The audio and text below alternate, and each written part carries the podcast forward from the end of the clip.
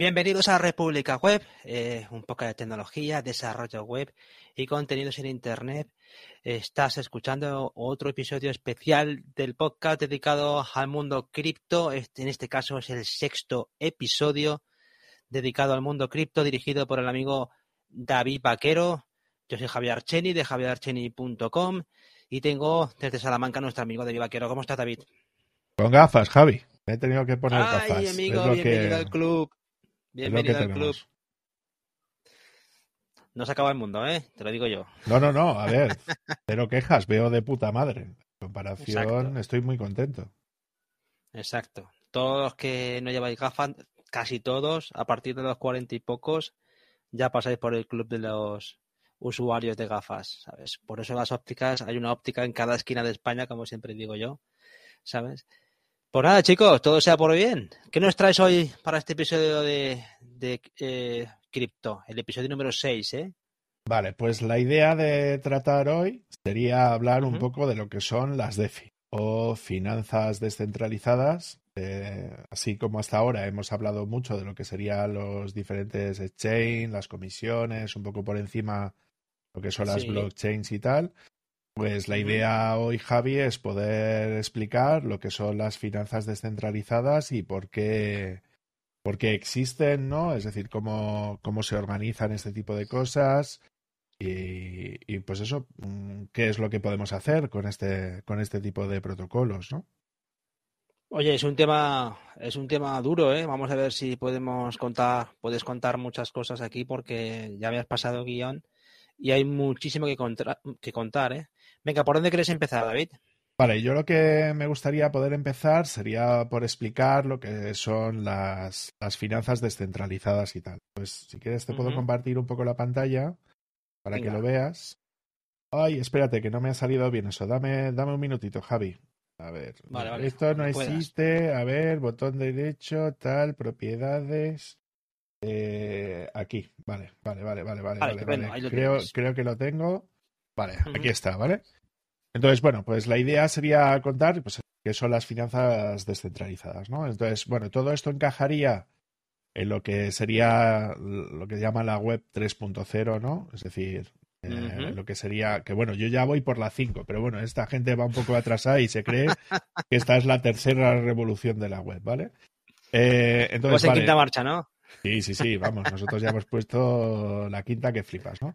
Entonces, claro, lo, que sería la web 3.0 es un intento, ¿no? De que todas las aplicaciones que se están desarrollando eh, y que estén disponibles, ¿no? Pues estén eh, descentralizadas, ¿no? Es decir, a día de hoy, la mayor parte de las aplicaciones que utilizamos todos los días, pues eso, Google, YouTube, Facebook, ¿no? Es decir, PayPal, bueno, pues todos son entornos centralizados, ¿no?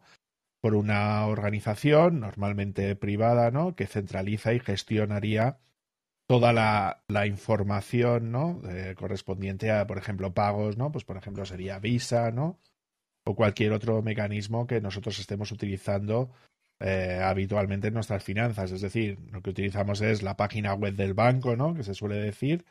Eso sería finanza centralizada, donde nosotros tenemos acceso a nuestras cuentas, los diferentes servicios y protocolos que tienen los bancos, ¿no? Para lo que sería la gestión de fondos, gestión, transferencias, ¿no? Todo este tipo Sí. de cosas, eh, préstamos, ¿no? Fondos de interés, bueno, pues todo esto sería gestión de manera centralizada, ¿no?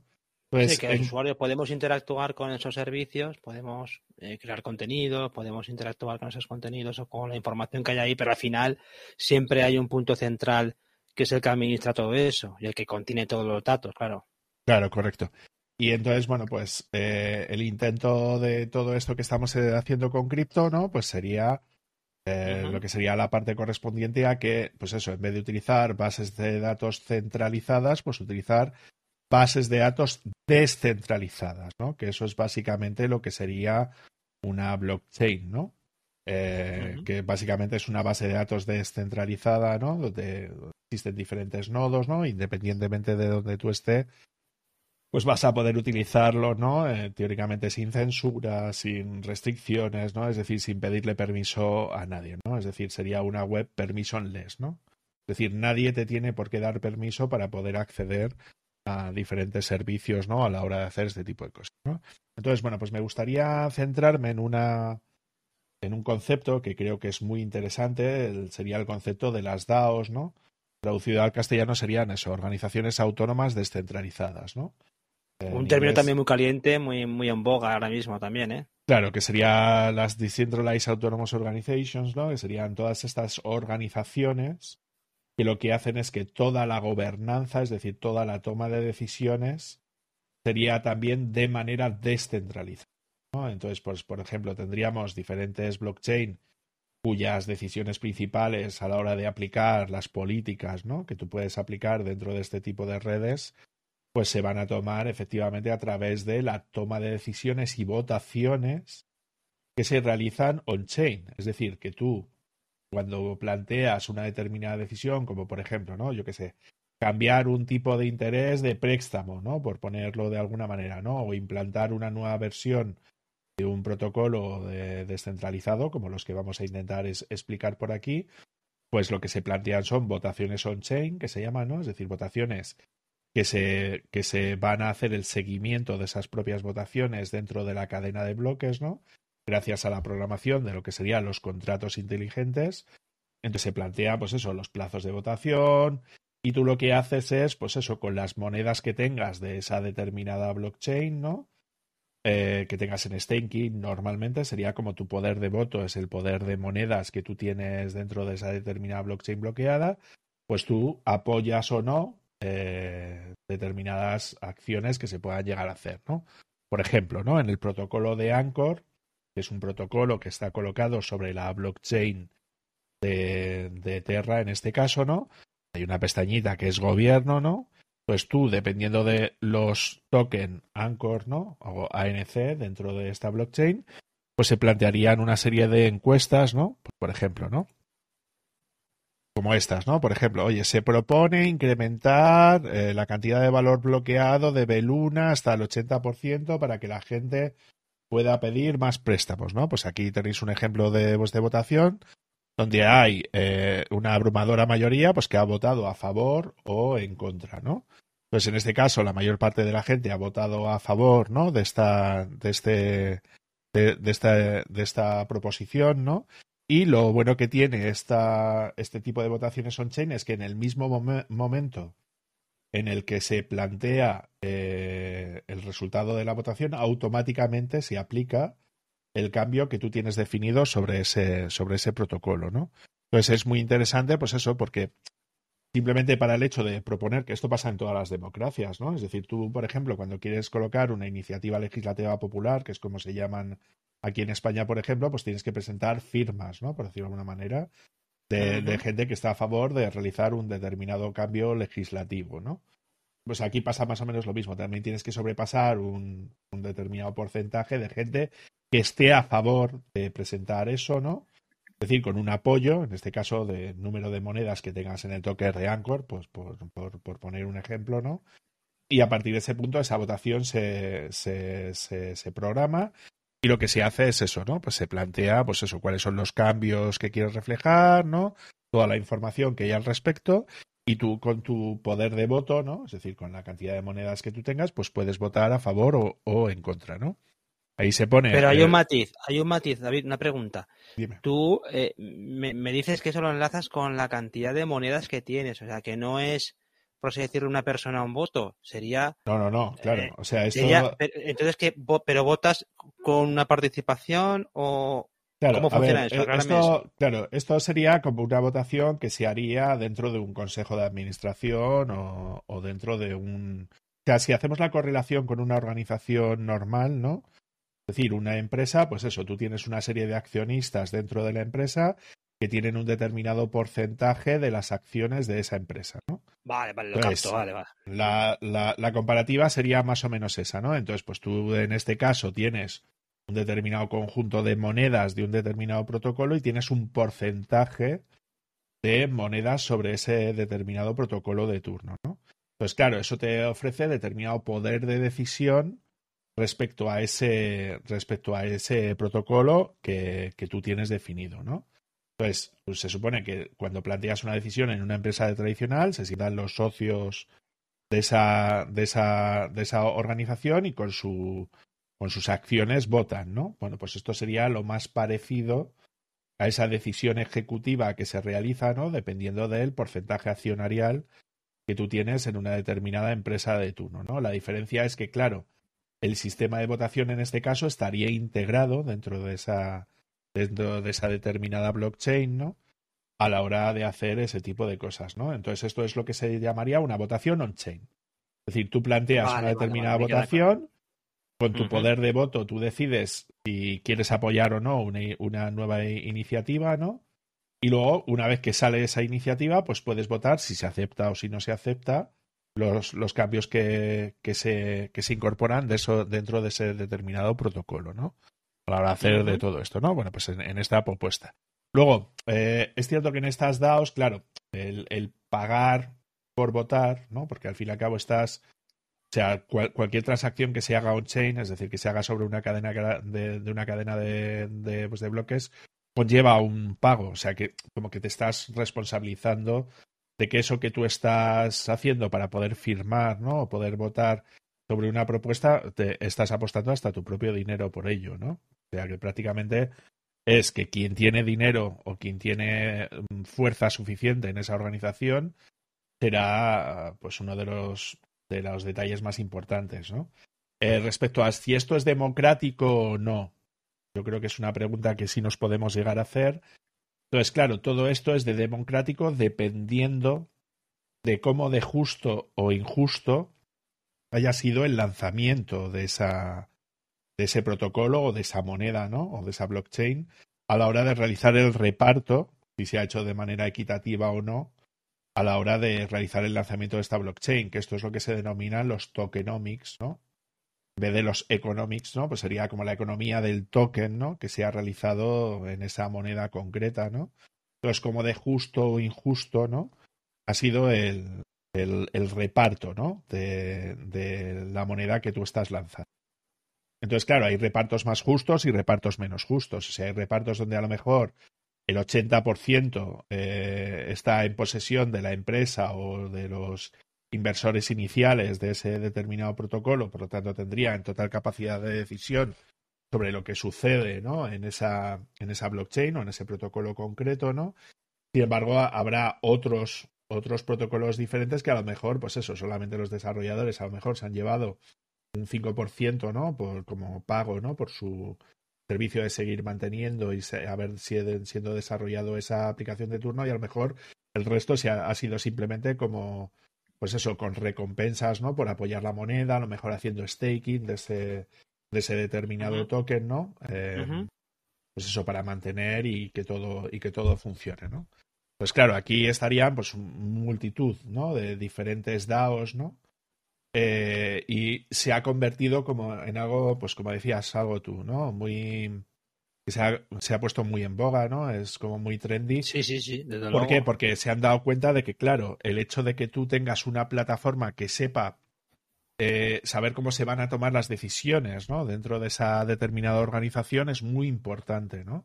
Porque si no, el propio desarrollador de la. El, el propio desarrollador que ha creado ese protocolo o ha creado esa moneda, ¿no? Ha programado ese, esos, esos smart contracts. Claro, es el único responsable de saber qué es lo que se va a hacer, ¿no? Entonces, el hecho de saber que hay una manera de que tú, como eh, accionista, ¿no? O, como persona involucrada dentro de esa organización, tienes capacidad de decisión, pues claro, es muy importante, ¿no? Entonces, eso lo que quiere decir es que gran parte de estos protocolos es súper importante que tengan una organización por detrás, ¿no? Que sea la que tome este tipo de decisiones y que, y que en base a las decisiones que se voten, ¿no? Eh, dentro de ese protocolo, pues se lleven a cabo y que sean los responsables de, pues eso, de, poner en marcha las decisiones que se tomen dentro de esa organización. Y aquí lo único que cuenta, en este caso, al menos con los protocolos que yo he estado viendo, no es eh, que tú como persona que tienes una cuenta, ¿no? apoyas o no apoyas algo, sino depende en gran medida del poder de decisión eh, que tengas dentro de esa organización en base a los tokens, ¿no? Que seas capaz de hacer staking o lo como sea, ¿no? O que puedas delegar el voto, ¿no? En otras personas que tomen ese tipo de decisiones, ¿no? Entonces, aquí yo creo que sí cabe, ¿no? Eh, un consejo, ¿no?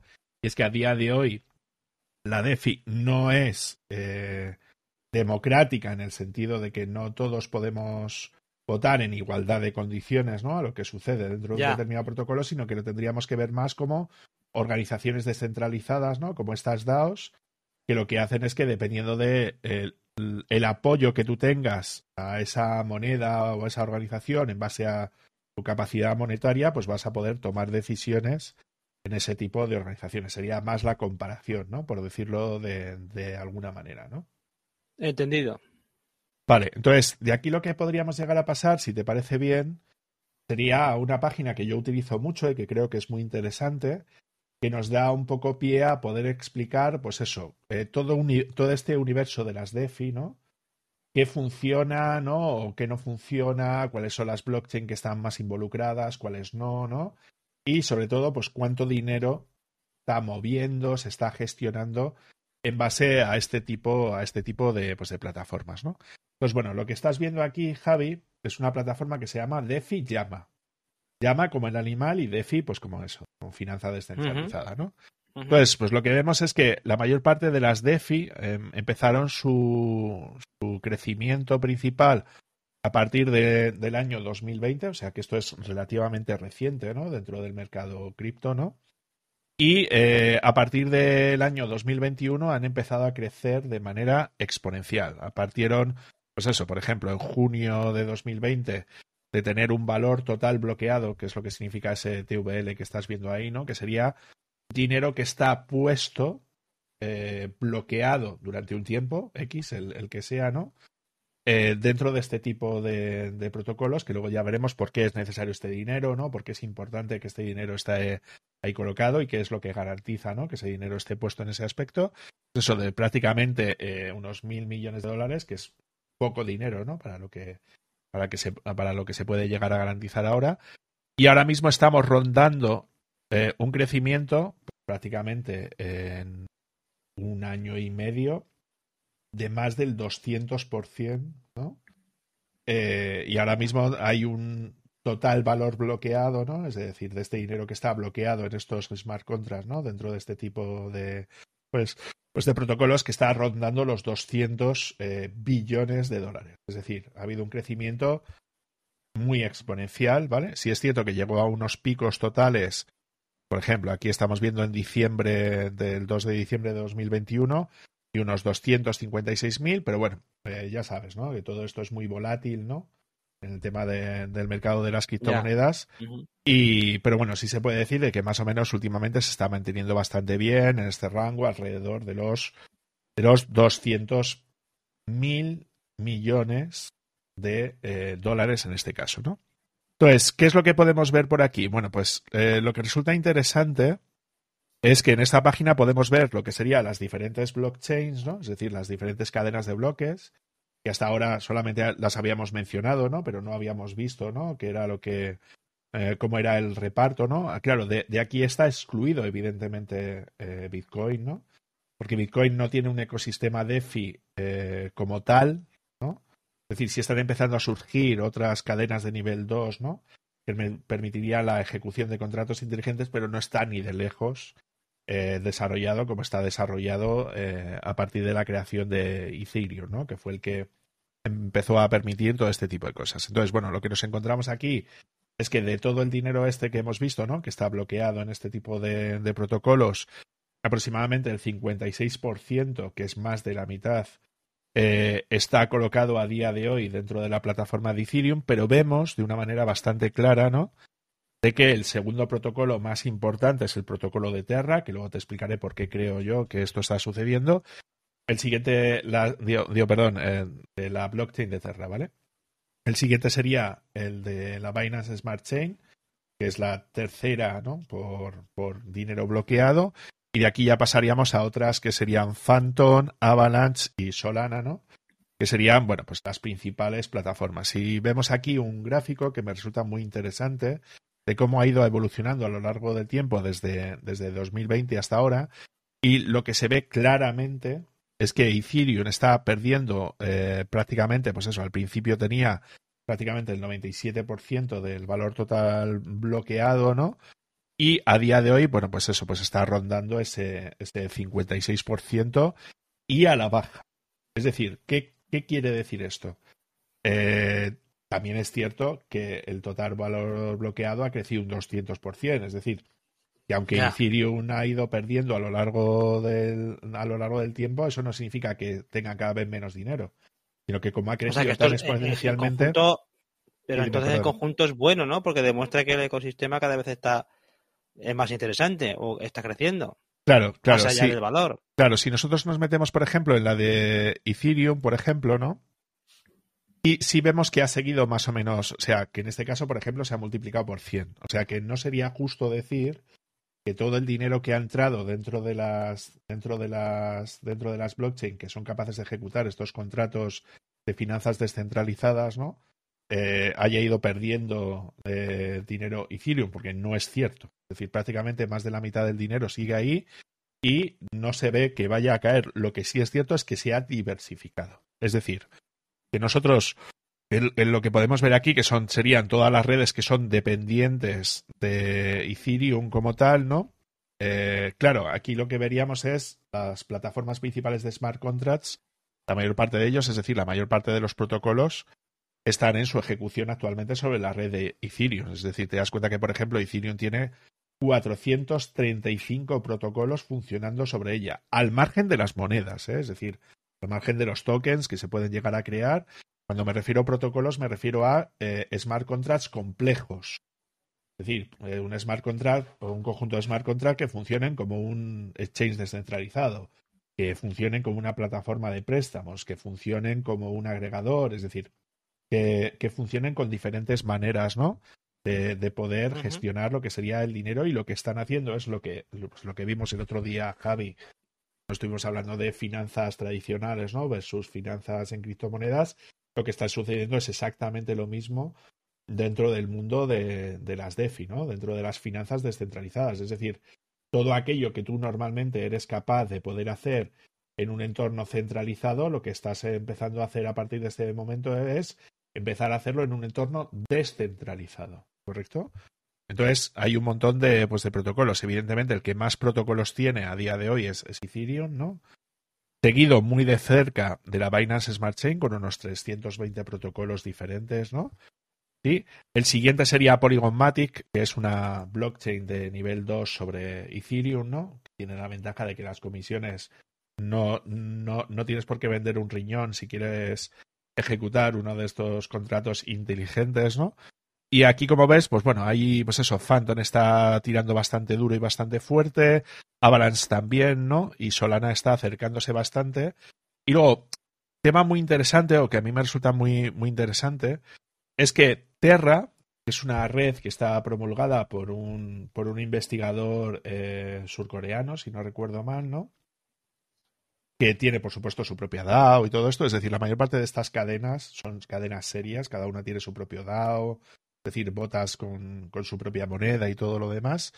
Y aún teniendo única y exclusivamente 21 protocolos, ¿no? Porque es una, es una blockchain donde no cualquiera puede crear un proyecto sobre, sobre, la red de, sobre la red de Terra, sino que es algo que tiene que estar aprobado por la DAO, ¿no? Para permitir o no permitir si se despliegan esos contratos.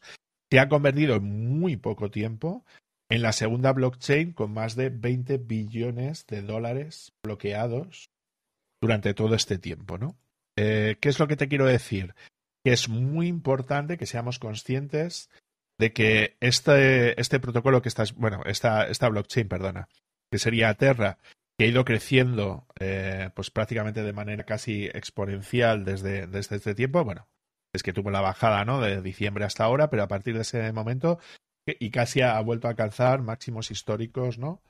Del dinero bloqueado y está en claro ascenso, ¿vale? Vaya, vaya, desde luego. O sea, que en este caso realmente ha sido, ha sido bastante potente a la hora de hacer todo este tipo de cosas, ¿no? Entonces, claro, si tú te vas a meter a una nueva blockchain, es muy interesante que te acerques por aquí, ¿no? Y que veas exactamente, pues eso, qué peso tiene una blockchain de, ese estilo. Te lo digo porque me encuentro un mogollón de canales, pues eso, en YouTube y tal, ¿no? Donde hablan, ah, ha salido una nueva blockchain súper interesante, no sé qué, te ganas muchísimo dinero. Pero claro, eh, tenemos el problema de que a lo mejor el, el nivel de, nivel de capitalización o del dinero bloqueado es tan pequeño, pues lo que sé, pues como esto, por ejemplo, ves, ¿no? Es súper pequeño la, la, la, cantidad de dinero, ¿no? Rondando, pues eso, los 120 mil dólares, por ejemplo, en algunas blockchain que estás viendo por aquí. Claro, yo aquí no metería dinero.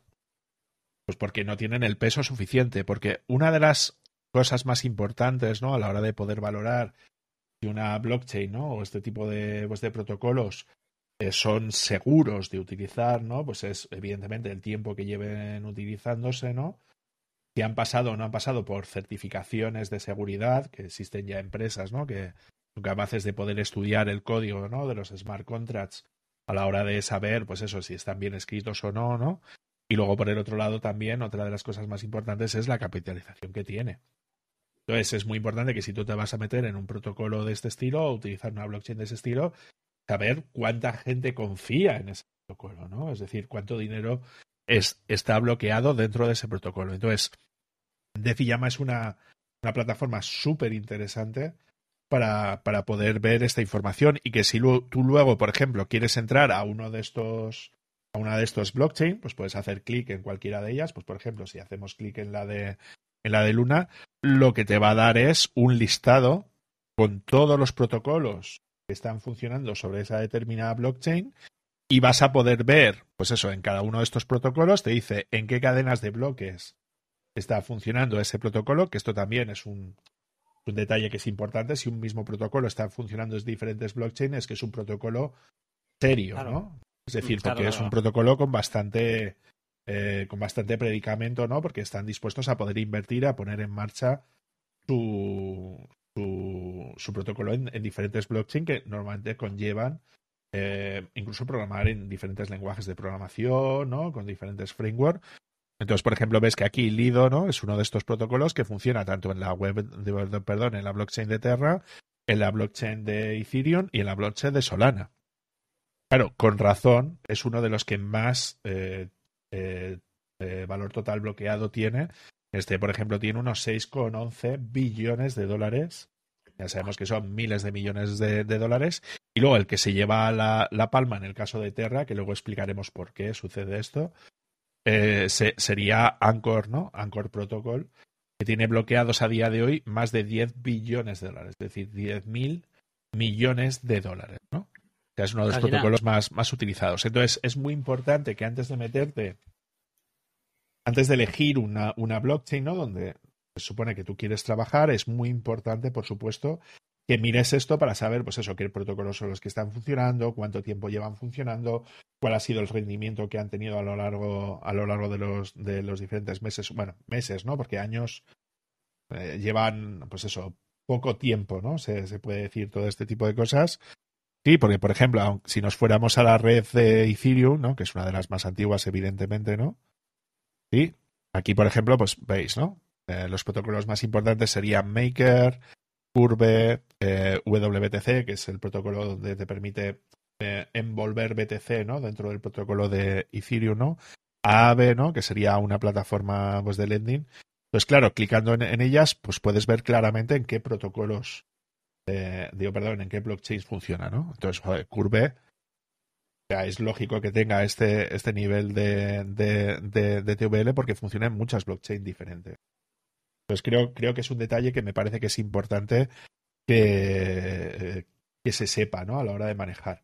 Detalles importantes a la hora de elegir bien una blockchain, ¿vale? Uno, informarse muy bien de cómo van las comisiones o las fees, ¿no? Que esto es otra de las cosas que hablamos en los anteriores, ¿no? Entonces, saber muy bien, pues, cuánto es la media, ¿no? Que se está pagando, ya no solamente por transferir dinero eh, de una cuenta a otra, ¿no? sino también por la ejecución de los diferentes protocolos, ¿no? Entonces, entonces ahí es muy importante saber eh, cuánto te pueden llegar a cobrar. Pues, por ejemplo, ahora las comisiones, algunas comisiones, por ejemplo, de la red Ethereum, te pueden cobrar fácilmente 50, 70 o 120 euros por ejecutar una transacción de, dentro de, de, la red de Ethereum, ¿no? Cuando a lo mejor hay otros otras blockchain, ¿no? Pues, por ejemplo, pues eh, vamos a mencionar algunas que, por ejemplo, yo estoy utilizando ahora y que me resultan interesantes. Pues, por ejemplo, en Binance Smart Chain ejecutar un contrato, pues, por ejemplo, a mí solamente me ha costado algunas veces 5 o 6 euros como mucho, ¿no? Es decir, que es, es mucha la diferencia. En, en Terra Luna son eh, menos de un dólar, normalmente lo, lo que te suelen llegar a, a, cobrar. En Phantom, tres cuartos de lo mismo. En Avalanche, tres cuartos de lo mismo. En Solana también son súper baratas, ¿no? Y en Polygon Matic también, ¿no? Es decir, y restringirse a las 10 mayores blockchains que ejecutan contratos inteligentes no es una mala política. ¿Vale? Vale, vale. En, entonces, imaginamos que hemos elegido una blockchain, ¿no? Vamos a poner, por ejemplo, pues yo qué sé, eh, Matic, ¿no? Por, por poner un ejemplo, ¿no? ¿Cómo puedo yo empezar a funcionar con una, con una, para empezar a utilizar estas finanzas descentralizadas, ¿no? Dentro de la red de Matic o dentro de la red de Terra o dentro de la red de Avalanche o de Phantom o lo que sea, ¿no? Bueno, pues aquí fundamentalmente lo que tenemos que hacer, Javi, es utilizar lo que se denomina un bridge, ¿vale? ¿Qué es un, bridge? Un bridge no es nada más que una especie de puente que lo que te va a permitir uh -huh. a efectos prácticos es mover dinero de una blockchain a otra blockchain, ¿vale? Es decir, por ejemplo, tú tienes dinero dentro de la Binance Smart Chain, que es algo bastante típico, ¿no? Porque estás utilizando Binance, por ejemplo, ¿no? Y te permitiría mover dinero de un sitio para otro, ¿no? Entonces, ¿cómo funcionaría esto? Bueno, pues aquí tenemos dos maneras principales de, de poder funcionar, ¿vale? La manera principal que podemos tener es la manera más sencilla de todas, que es tú has comprado tus criptomonedas eh, por ejemplo, tú imagínate que has comprado Matic o has comprado Phantom o has comprado Ethereum, ¿no? Entonces, ¿tú, ¿tú qué es lo que harías? Lo que harías es un retiro de esos tokens que tú tienes dentro de esa, de, de, dentro de esa blockchain y lo que haces es seleccionar dentro del retiro cuál es la red que quieres utilizar para realizar ese retiro, ¿no? Entonces, por ejemplo, es, eso te puedes ir a tu cuenta de, pues, por ejemplo, de Binance, ¿no? dices que quieres hacer un retiro de una moneda, pues como Matic, ¿no? Imagínate que quieres hacer el retiro a la red de Matic y evidentemente lo primero que necesitarías es decidir a través de qué red. Pues evidentemente si tú vas a Binance, seleccionas red y te deja elegir la red de Matic, pues eso ya sería un indicativo de que podrías mover los fondos a, a esa red, ¿no? Lo mismo con Terra, ¿no? Pues evidentemente te irías a tus monedas de Terra, irías a la parte de retiro, desplegarías el de red y te dice si puedes o no retirar a, la, a, través de la, de la, red de Terra, ¿no?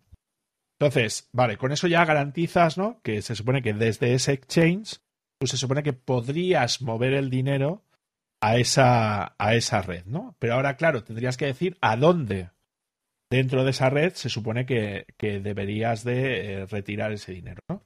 Pues aquí es donde entrarían lo que serían las billeteras de DeFi o de finanzas descentralizadas, donde vamos a destacar las que a las tres que a mí me parecen las tres principales, ¿no? Eh, que vamos a poner como ejemplo, ¿no? Vale, vamos a empezar por MetaMask, ¿vale? Hmm. MetaMask es la billetera. sí, que es una que, de la que ya hemos hablado hasta ahora, donde a ti lo que te permite a efectos prácticos sería eh, básicamente MetaMask por defecto funciona bajo la red de Ethereum, pero tiene la ventaja de que cualquier otra red que sea compatible con Ethereum, pues como por ejemplo es la Binance Smart Chain, como es la red de Matic o Polygon, ¿no? Como es la red de, Avalanche, como es la red de Phantom, ¿no? Es decir, todas aquellas que funcionan normalmente en base a la web 3 de Ethereum, ¿no? Que serían todas aquellas que funcionan con la EVM, ¿no? Con la Ethereum Virtual Machine, ¿no? Son aquellas que son compatibles con este tipo de cosas, ¿no? Entonces, ¿qué es lo que harías? Bueno, pues primero, eh, dispones, por ejemplo, MetaMask, tienes dos maneras principales de, funcionar, bien con un aplicativo móvil para iOS o Android, ¿no? O puedes trabajar con ella también eh, con el navegador, como una extensión de, del navegador, ¿no? Pues ahí, cuando tú la creas, pues mete una serie de palabras clave, ¿no? Que te sirven como, como semilla ¿no? para la creación de tu, de, tu, de tu billetera. Y a partir de ahí tú se supone que ya tendrías una billetera funcional para funcionar con Ethereum, ¿no? ¿Qué es lo que sucede a partir de ese punto? Pues que, claro, el resto de redes que no son Ethereum no están integradas dentro de esta billetera y tienes que añadirlas. ¿Cómo lo haces? Pues, por ejemplo, podrías buscar pues Binance Smart Chain MetaMask, ¿no? Y lo que te van a decir ¿Vale? Aquí es, claro, es muy importante que localices el, el, tutorial correcto. Esto, por ejemplo, es de la Academia Binance, es decir, es decir, esto es un tutorial correcto porque te está diciendo la propia Binance, ¿no? Cómo, cómo hacer este tipo de cosas. Entonces es muy importante que verifiquemos que estos datos son correctos, ¿no? A la hora de hacer. ¿Y qué es lo que te permite hacer? Bueno, pues muy sencillo. Tú lo que vas haciendo, ¿no? Abres tu billetera de Metamask, configuras tu monedero de la manera más habitual y lo que haces es ir al apartado de las settings o de las, o de las configuraciones y lo que dices es, vas al apartado donde pone networks o redes, ¿no? Y a partir de aquí lo que haces es añadir una nueva red. Y al añadir la red te va a pedir una serie de datos, ¿no? Que son el nombre que le quieres dar a esa red, que es el nombre que te aparecerá luego para ir cambiando de red a red, ¿no? Por el otro lado, una dirección URL para que se pueda comunicar contra el protocolo de esa, de esa blockchain, ¿no? Un identificativo de cadena, un símbolo principal de, de la moneda que se utiliza para pagar las comisiones en esa, en esa blockchain. Y lo último sería el, el, explorador de bloques que te pone opcional. No es opcional, que si no, no vamos a saber si, si la transacción que nosotros estamos pidiendo hacer se realiza o no se realiza, ¿vale? Datos curiosos, ¿vale? Claro, significa uh -huh. que cuando tú generas por primera vez una billetera en Metamask, por poner un ejemplo, las palabras clave que tú has utilizado serán las mismas palabras clave que se utilicen para el resto de redes que funcionan con Metamask. Es decir, la dirección de Metamask de Ethereum será la misma dirección que se va a utilizar en Avalanche, que se va a utilizar en Matic, que se va a utilizar en la Binance Smart Chain, etc, etc, etc, ¿no? Es decir, ¿qué es lo que quiero decir?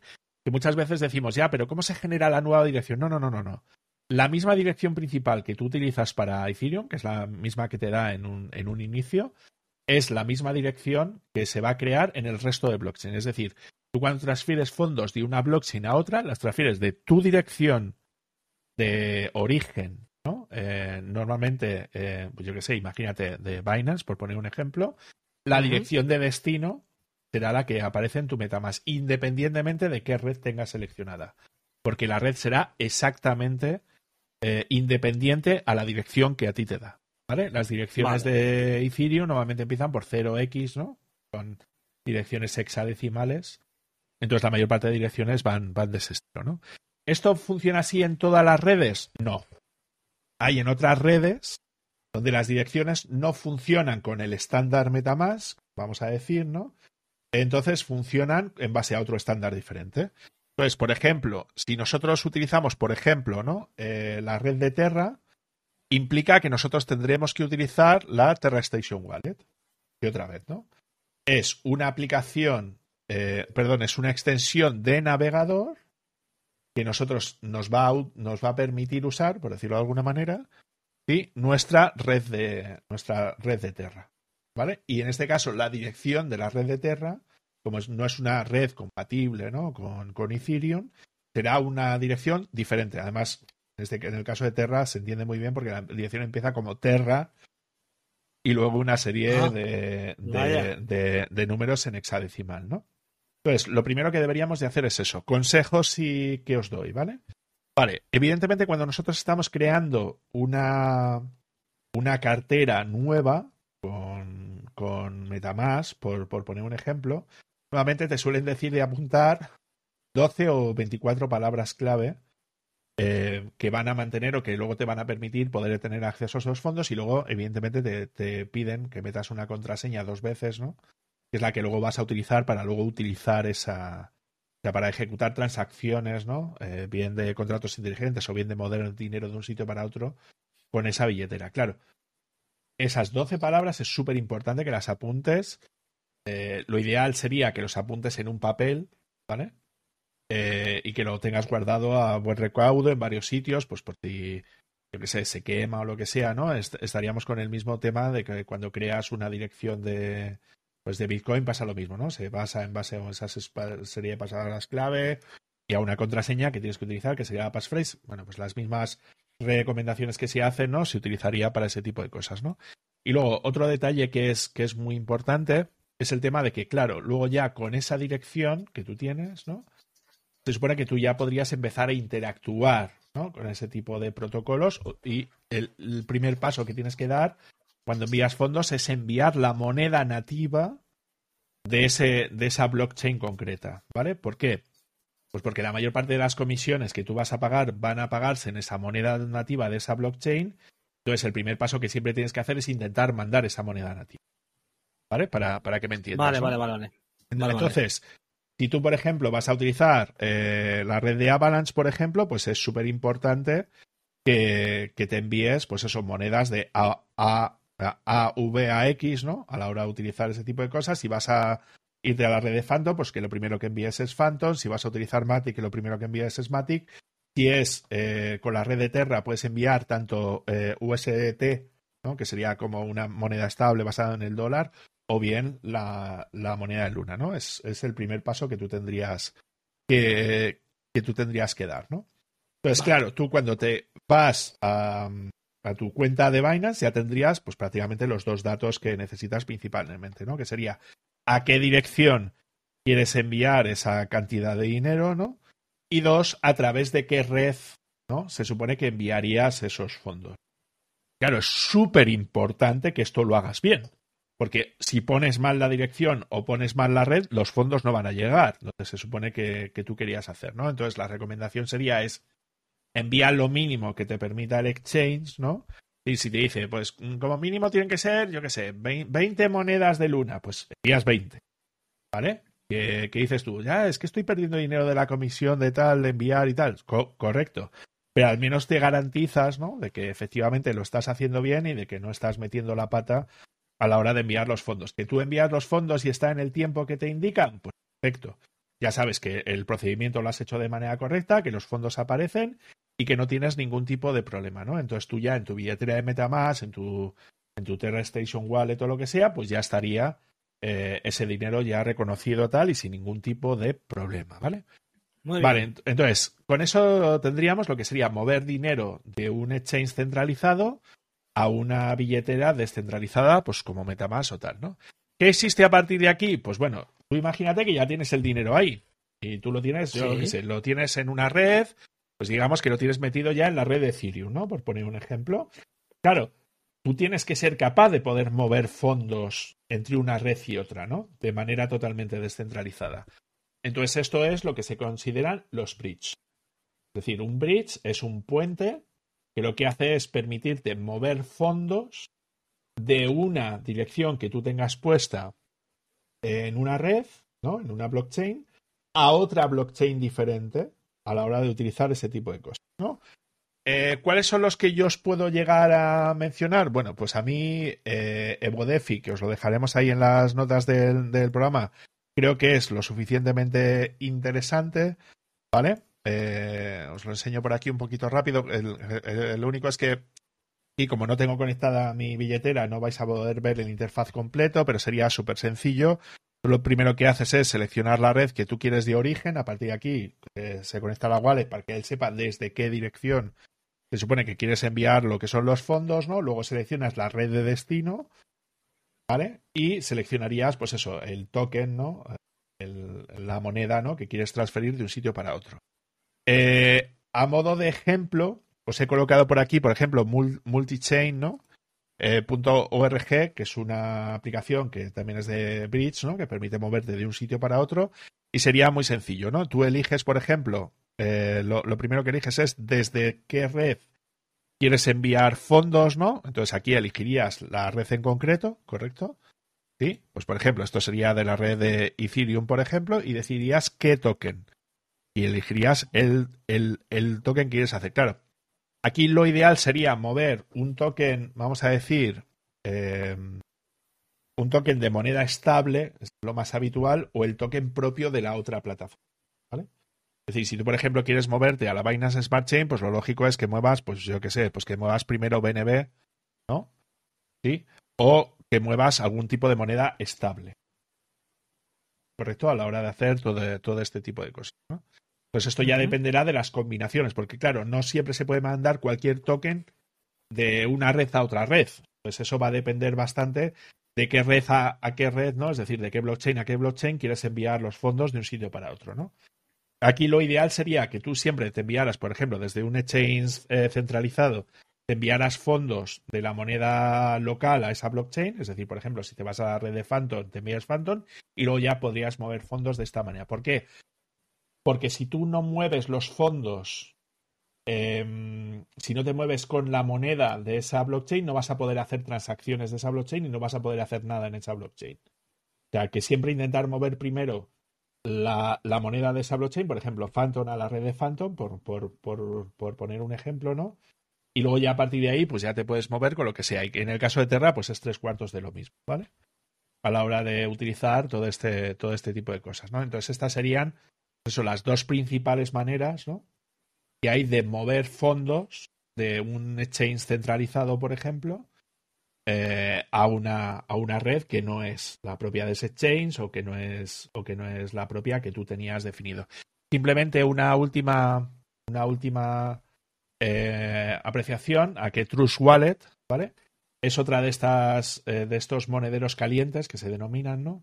Que te permiten también interactuar porque tienes un apartado donde tienes una pestañita dApps, ¿no? Que es como un navegador integrado dentro de la aplicación que te permite, pues eso, poder interactuar también contra todo este tipo de, contra todo este tipo de, de mm, plataformas o protocolos de, de, DeFi a la hora de utilizar todo este tipo de cosas. Y está disponible, pues eso, en Google Play y App Store, ¿no?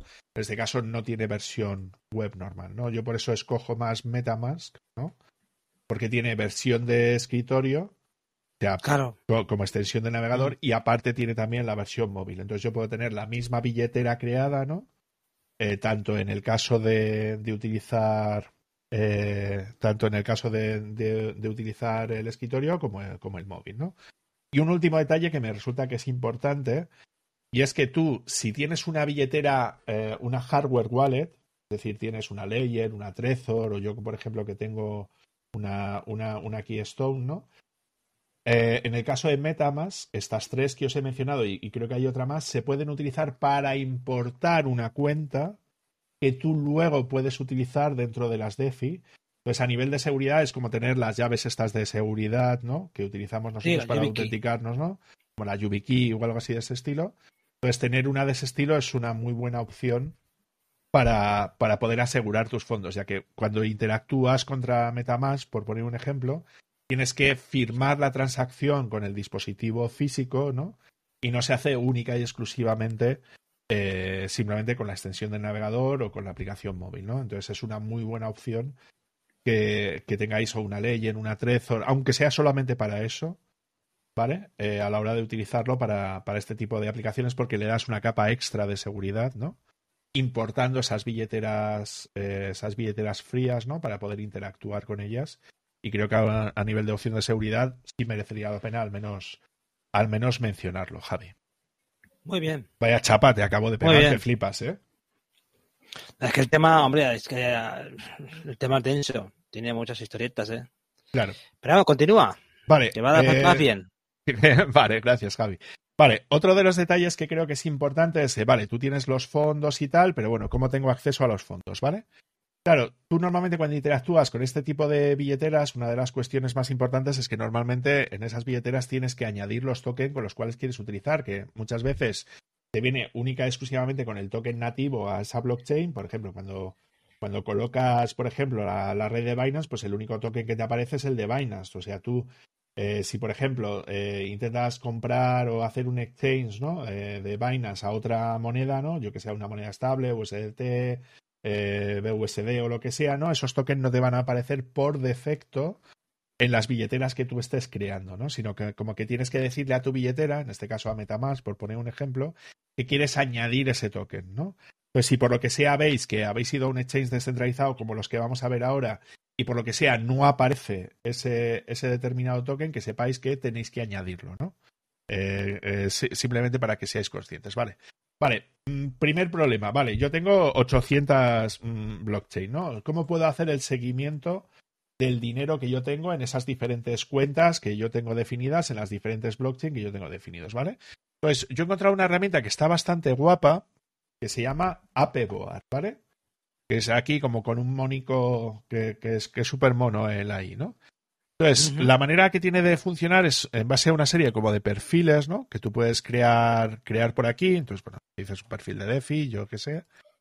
Y tú lo que haces a partir de este momento es indicarle la dirección de la cuenta que tú tienes, ¿no? Es decir, aquí copiarías lo que sería la dirección de tu Metamask, de tu, ¿no? De tu Terra o de lo, o de lo que fuera. Voy a abrir, por ejemplo, voy a irme a, BSC Scan, que es una de las de los exploradores de blockchain de, la BSC, y voy a copiar la primera que se me pase por aquí, ¿vale? Es decir, voy a ir a esta de aquí, que está transferido fondos, o al menos eso parece, y me voy a venir a Pebor y la voy a pegar aquí, ¿vale? Entonces, veis que esta dirección, por el formato que tiene, ¿no? Pues eso es, sería una dirección que encajaría, ¿no? Dentro de las redes eh, clones de Ethereum, ¿no? Que son compatibles con Ethereum, ¿no? Entonces, veis que me, una vez que he pegado yo, pues me dice, oye, mm, vale, yo aquí pego esto y veis que me debería de seleccionar la blockchain. Bueno, pues en este caso podría seleccionar perfectamente la blockchain de Binance Smart Chain, que es de donde yo he cogido eso, y le daría el botón de añadir. Y esto lo que va a hacer, ¿vale? Si yo me voy ahora al dashboard, lo que me diría sería, eh, pues eso, los fondos que están asociados a esa wallet que yo tengo ahí definido, ¿no? Entonces, en este caso, él lo que va a hacer es eh, escanear, la, escanear la blockchain. Bueno, aquí ha visto que hay muchos que no están en funcionamiento. Y bueno, pues esta cuenta en concreto pues tiene unos 364 dólares y ves que te, permitiría poder eh, hacer, pues eso, un poco lo que es el seguimiento, ¿no? Pues por blockchain, por ejemplo, ¿cuánto dinero tienes? Claro, como solamente le he metido una de la Binance Smart Chain, pues solamente aparece esta, ¿no? Sí, y, y bueno, pues lo que te dice es el dinero que tienes aquí eh, en fondos o en, o en, assets, ¿no? El dinero que te quede pendiente de, reclamar, que esto ya lo veremos, ¿no? Que serían, eh, hay protocolos que te permiten ganar intereses, ¿no? Por dejar el dinero en staking o lo que sea, aquí te lo colocaría. Te daría el total de assets y el total de deudas, ¿no? Que pudieras llegar a tener asociadas, porque otra vez puedes tener protocolos que te hayan prestado dinero que tú tengas que devolver en un determinado momento, ¿vale? Entonces, aquí la pestaña de portfolio eh, lo que te va a hacer es, bueno, pues podrías filtrar por cada una de las blockchain que ellos están reflejadas, que son un montón, si, si te das cuenta. Además, esta gente funciona de una manera bastante coherente porque ellos van añadiendo blockchain y protocolos dependiendo de los datos del valor total bloqueado que hemos visto antes dentro, dentro de DeFi-Llama, ¿no? Entonces solamente añaden un, o sea, el orden de prioridad que ellos tienen de los protocolos es dependiendo de los que más se usan. ¿Vale? Entonces, eh, en este caso, pues claro. Normal. Es que es lo habitual, ¿no? Entonces, en este caso veis que aquí, claro, aparecen seleccionadas todas las blockchain, pero bueno, aquí podría ir filtrando, ¿no? Pues dependiendo de la blockchain, pues me daría los resultados. Entonces, bueno, pues esta persona, ¿no? Eh, tiene una cuenta y ves que me pone pues los BNB, bueno, y un montón de ellos, ¿no? Que tiene por aquí colocados con, diferentes tokens. Si yo estuviera utilizando algún protocolo de préstamo y está, está integrado ya con AppBoard, pues me saldría ese préstamo. Si yo tengo un, un, staking hecho en una DeFi, pues me aparecería ese staking hecho en una DeFi, un yield farming o una plataforma de, de agregación de, de, yield farming también aparecería, ¿no? Es decir, mientras que ellos tengan aquí en los protocolos, que es esta ventana que estás viendo aquí, ¿no? Que aparece aquí en cuanto pulsas aquí en la nubecita, aquí te aparecen todos los protocolos que están, que están reflejados.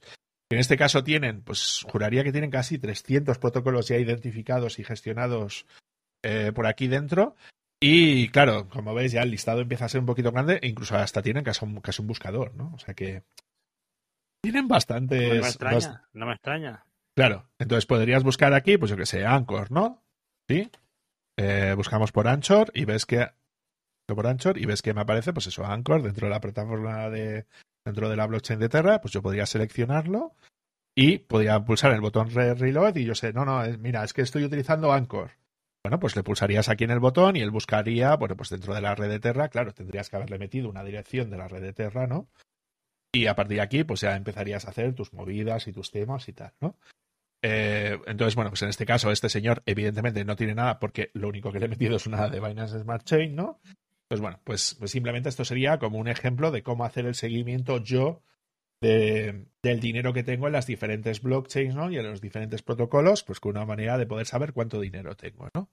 Para hacer temas de ese estilo. Esto lo que te genera es como una especie de perfil, ¿no? Que luego lo, lo, lo puedes importar desde, desde otros navegadores, otros sitios, ¿no? Para que no tengas por qué estar metiendo constantemente todas, todas las cuentas, ¿no? Y es una, es una herramienta que a mí me resulta muy interesante a la hora de hacer todo esto, ¿no? Vale, otro de los detalles que son importantes, ¿vale? Cosas, porque hasta ahora solamente hemos movido dinero de una blockchain para otra, pero no hemos visto qué es lo que se puede hacer en estas blockchain, ¿no? Entonces vamos a ir explicando un poquito por encima lo que serían los diferentes servicios que están disponibles dentro de estas blockchains, eh, los típicos que suele haber, y pondremos algunos ejemplos específicos pues, de blockchain específicas, ¿vale? Entonces vamos a empezar por eh, lo que denominaría, ¿no? Que sería Uniswap, ¿no? Que sería eh, la madre de todos los de todos los eh, exchanges descentralizados, ¿vale? ¿Qué es un exchange descentralizado? Un exchange descentralizado es como un exchange normal, pues como Binance, mm, Coinbase, Kraken, ¿no? Todos los que hemos mencionado, pero que lo que te hace es que te permite engancharte, ¿vale? Pues con Metamask, tú aquí enganchas tu billetera de, de Metamask de, de tu navegador, ¿vale? Y lo que hace es permitirte hacer intercambio de criptomonedas, ¿no? Entonces tú aquí dices, pues yo quiero intercambiar, pues yo qué sé, eh, por ejemplo, mi mis Ethereum por USDT. Entonces pones aquí la cantidad de Ethereum que quieres vender, aquí, aquí te dirá la cantidad de USDT que puedes conseguir al cambio actual y evidentemente todo esto va a tener pues una comisión por el intercambio de esa criptomoneda que se va a quedar, en este caso, Uniswap, ¿no? A la hora de, de hacerlo, ¿vale? Que luego ya veremos cómo se reparte eso, ¿no? Eh, cómo se reparte ese dinero que te cobran de, pues, de comisión. Y luego, por el otro lado, eh, lo que sería la comisión de la blockchain, ¿no? Que tú se supone que estás pagando por ejecutar esa transacción, ¿vale? Estos exchanges descentralizados, como que estamos viendo aquí de Uniswap, es, son, es, son la mayor parte de ellos. Si nos vamos a GitHub y buscamos por Uniswap, ¿vale? la mayor parte de la mayor parte de ellos son software libre. Es decir, la mayor parte de estos exchanges descentralizados son aplicaciones que, como estáis viendo aquí, por ejemplo, esto sería la versión 3 del protocolo de Uniswap, que es el que están desarrollando justo ahora y que van a desplegar, si no han desplegado hace, hace, hace prácticamente nada, donde los lenguajes principales de utilización que ellos están utilizando, por un lado es TypeScript, ¿no? Uh -huh. Evidentemente, ya estuvimos hablando en el episodio, en el episodio anterior, de que es súper importante eh, la utilización de TypeScript, que esto sería la parte frontend, por decirlo de alguna manera, y la parte backend, eh, lo que se utiliza es el lenguaje de programación Solidity, que es el lenguaje uh -huh. de programación de la EVM, ¿no? O de la eh, Ethereum eh, Virtual Machine, ¿no? Es decir, con el que se programan los contratos inteligentes. Y si os dais cuenta, la licencia que aplica en este caso, en este caso es una Business Source License, ¿no? Sí, que sería como software libre, por decirlo de alguna manera, cogido de MariaDB, ¿vale? La licencia que, que, que tiene MariaDB, que bueno, es muy similar a lo que es software libre, pues eso, puede permitir pues eso, copiar, modificar, crear derivados, tal, tal, eh, para crear no de uso de producción. Es decir, esto es lo que quieren tener es un control sobre las, los posibles forks ¿no? que puede llegar a tener su, ah, su proyecto. ¿sí? Y que deberían de, pues eso, de darle permiso, ¿no? Para, para poderle dar uso, ¿no? Eh, a la hora de hacer todo ese tipo de cosas, ¿no? Es decir, como tener un pequeño control. Pero esto lo hicieron muy tarde. Esto lo hicieron bastante tarde porque si nos vamos, por ejemplo, a, a los forks, ¿no? ¿Vale? Que serían aquellos proyectos que han sido forqueados, ¿no? Que han sido divididos del código principal. Si nos damos cuenta, Uniswap es el, es el proyecto más forqueado prácticamente de la historia, ¿no? Con 222 protocolos que funcionan con el mismo código que tiene Uniswap. ¿no? Pues Uniswap, eh, como protocolo, funciona en, bueno, pues en, en, diferentes redes, funciona principalmente en la red de Ethereum, en la red de Matic, en la red de Optimis y en la red de Arbitrum, que son eh, estas dos que estás viendo aquí, principalmente son eh, redes de capa 2 de Ethereum, otra vez, ¿no? Menos comisiones y todo este tipo de cosas. Pero como veis, hay un montón de ellos que se utilizan también para, para todo esto, ¿no? Entonces, otro de los principales que, que, tenemos, por ejemplo, es PancakeSwap, que este funciona sobre la red de, pues, de Binance. Eh, destaca sobre todo Sushi, SushiSwap, que es otro de los intercambios descentralizados que funciona en prácticamente en todos los que se os ocurra, en todas las blockchain que se os ocurra. ¿Vale? Es uno de los, de los principales ¿no? eh, exchanges que tenemos disponibles multi-blockchain. ¿no? Es decir, lo más probable es que tú SushiSwap puedas llegar a utilizarlo prácticamente en casi cualquier blockchain que, que sea compatible con Ethereum, claro. Por supuesto, ¿vale? Es aquí, por ejemplo, no, no vas a encontrar la red de Terra, ¿no? O la red de, o la red de Cardano, por ejemplo, que son redes que funcionan con, ar con arquitecturas diferentes, ¿no? Y con, con lenguajes de programación diferentes. Luego veis, pues eso, Trader Joe, por ejemplo, que funciona en la red de, pues, de Avalanche, Spooky Swap, que se funcionaría en la red de, en la red de Phantom, QuickSwap, que sería el principal dentro de la red de, de la red de, de, la red de Matic, ¿no? Y luego veis que hay un montón más de ellos que se pueden llegar a utilizar, ¿vale? Aquí yo, yo destacaría dentro de la red de, antes mencionábamos de la red de, de la red de Terra, uno de los principales que tenemos disponibles de, plataformas de, intercambio sería TerraSwap, ¿vale? Entonces siempre que buscáis swap es como la manera de realizar el intercambio, ¿no? La palabra en inglés de intercambio, entonces siempre que tenéis que buscar los swap o los DEX. De las diferentes blockchain que nosotros estemos utilizando. Entonces, en este caso creo que es muy importante que intentemos utilizar, si es la primera vez sobre todo, ¿no? Los exchanges que sean los más, eh, los principales, ¿no? Dentro de esa red, porque son los que tienen un mayor nivel de liquidez y por lo tanto van a tener menos impacto si queremos intercambiar unas monedas con otras, ¿vale? Que esto es otro de los temas que a mí me resultan que son interesantes. ¿Por qué?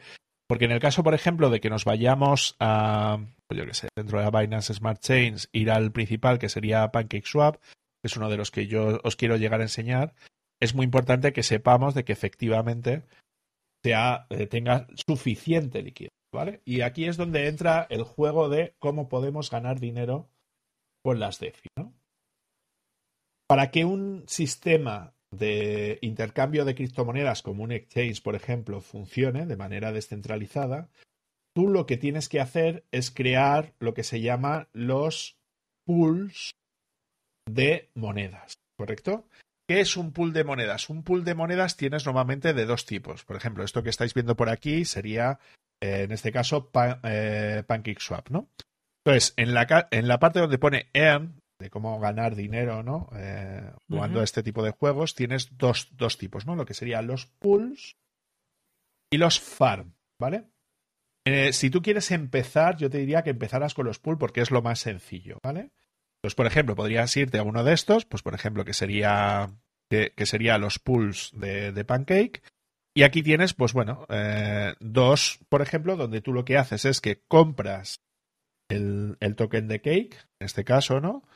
y eh, tú lo dejas en staking. Y lo que haces es que lo, lo dejas para que él eh, te vaya dando rendimientos, ¿no? Es decir, esto sería un staking sobre un pool, ¿no? Ventajas de hacer esto. Bueno, pues que te dan un, API, un API eh, bastante alto. La diferencia entre APR y API, el, el, el, APR sería como el tipo de interés anual, sin más, ¿no? Y el API es el interés compuesto que podrías llegar a conseguir eh, anualmente, que no es lo mismo, ¿vale? Entonces, si te das cuenta, en el pool manual a ti te dan un 47,89%, pero en el pool automático te dan un API del 60%. ¿Esto qué significa? Que si tú puedes hacer, eh, puedes colocar estas monedas, pues si tú tuvieses 100, ellos te dicen que podrías llegar a tener hasta un eh, 60% más, es decir, 160 monedas al final del año si se mantienen los tipos de interés que ellos te dan como, como, como reclamo, ¿no? ¿Por qué les interesa a las, a las DeFi hacer esto, ¿vale? Porque ellos necesitan liquidez, ¿vale? Es decir, ellos necesitan que la gente deposite su dinero en un exchange para que así ellos tengan capacidad, ¿no? De poder manejar luego esa liquidez como ellos quieran, ¿no? Comprando otras criptomonedas o estableciendo pools de liquidez o lo que sea, que es otra de las cosas que nosotros vamos a ver, ¿vale? Y luego por el otro lado es muy interesante porque, claro, esta es la manera que tú tienes cuando creas un nuevo proyecto DeFi, ¿no? De eh, intentar favorecer a la gente que te apoya. Es decir, si la gente bloquea sus monedas en un pool como estos, ¿no? Eh, lo que te hacen es que te dan un tipo de interés, ¿no? Entonces, en el caso, por ejemplo, de Cake, están dando aproximadamente un 60% de tipo de interés, ¿no? Que dices tú, hostia, es un porcentaje muy alto. Claro, esto tiene una pega, ¿vale? Entonces vamos a ir a, CoinMarketCap, ¿vale? Vamos a buscar Cake, ¿vale? Para que veamos cuál es el problema de este tipo de, de, de este tipo de, de criptomonedas. El problema es que, claro, Cake llegó a valer en su tope, vamos a poner un año, ¿vale? Para que seamos conscientes. En su tope llegó a costar 42 dólares por cada cake y ahora mismo está en 6. Entonces, te habría dado igual que te den un 60% si luego has perdido todo este dinero por el camino. Claro, claro. Yo creo que se entiende bastante bien. Es decir, ¿cuándo deberías de meterte en un pool de criptomonedas que te den un, tipo de interés? Cuando tú preveas que esa moneda puede subir de precio, porque, o al menos mantenerse de precio en el tiempo, porque si no, no tiene ningún sentido, ¿no? Sí, entonces, ¿qué es lo que ha pasado? Pues que evidentemente, eh, esto, por ejemplo, fue en mayo, bueno, esto es abril, uh, abril de 2021 y desde abril de 2021 no ha hecho otra cosa que caer. Entonces, sí. ¿es interesante meterse en uno de estos pools? Hombre, pues si tú te metiste en, en, mayo y ahora tienes aquí, pues por mucho 60% o 70% que te hayan dado, no te va a compensar las pérdidas que tú hayas puesto a, a, a, este nivel, ¿no? Es decir, nuevamente lo que son los tokens de los exchanges, es decir, Key, Kuni, ¿no? Es decir, de cada uno de los exchanges que te dan en base a esos pools, no suele ser recomendable eh, meterse en ese tipo de fregados, ¿no? A la hora de hacer ese tipo de cosas. Entonces, esto es interesante solamente si tú prevés que ese token puede subir de valor y que esperas que suba de valor en el tiempo. Es decir, si yo, por ejemplo, compro ahora en 6, yo preveo que Cake puede subir hasta 12, coño, pues ganaría eh, el doble de las monedas que yo puse en un principio y aparte me darían el tipo de interés. Entonces ahí sí resultaría una inversión interesante, ¿no? Lo único que ahora mismo estamos, pues a nivel de cripto está un poco me, como podemos ver, y igual Cake, pues podría ser una buena inversión solamente en el caso de que suba. Es decir, aquí ya es cuando tú tienes que hacer tu valoración de si consideras que ese token está barato o no para poder hacer una inversión o no en ese token concreto, ¿no? Entonces, bueno, esto serían las, las, las pools, ¿no? Las, las, las pools básicas, donde tú solamente pones una moneda y te dan otra moneda como recompensa. ¿Correcto? Vale. El, el otro detalle sería lo que son las farms, ¿no? O lo que es el farming, que se suele denominar habitualmente como yield farming, ¿no? O, o, como las recompensas de sembrado, como que tú siembras, ¿no? Algo y de eso recibes como una especie de cosecha. Este sí. tipo de farming es un poco más complejo, ¿vale? Y funciona ah, pues. normalmente, claro, porque tú normalmente en un, en un pool metes una moneda y te dan otra y ya está, ¿vale? Sin embargo, en un liquidity pool, ¿vale? Es decir, cuando estás haciendo de proveedor de liquidez, ¿no? Es decir, estás proveyendo de liquidez un exchange descentralizado, evidentemente lo, lo, lo, que te tienen que dar se supone que tendría que ser más interesante, ¿no? Que lo que te dan en el otro lado, ¿vale? Entonces, en este caso, lo que tienes normalmente son lo que son pares de moneda, ¿no? E, ¿Esto qué significa? Cuando tú estás haciendo esto, lo que estás haciendo es dándole al exchange una determinada liquidez para que ellos dispongan de una serie de pares. ¿Para qué sirven estos pares? sirven para que si tú, por ejemplo, tú, tú, imagínate que tienes BNB, ¿no? Y tú quieres hacer, pues yo qué sé, vamos a buscar todos los que tienen BNB y este, este pool, por ejemplo, ¿no? Entonces tú quieres intercambiar BNB por BUSD, que es una moneda, eh, es una moneda estable, ¿no? Eh, pegada al dólar dentro de la red de Binance, ¿no? Pues claro, significa que si tú, por ejemplo, tienes BNB y quieres BUSD, o al contrario, ¿no? Tienes BUSD y quieres cambiarlo a BNB, utilizarías este pool, ¿no? ¿Qué es lo que gana la gente que está metida en este pool? Pues lo que sería parte de las comisiones que te estarían cobrando por el intercambio ¿no? de estas dos monedas que se están estableciendo en este aspecto, ¿vale?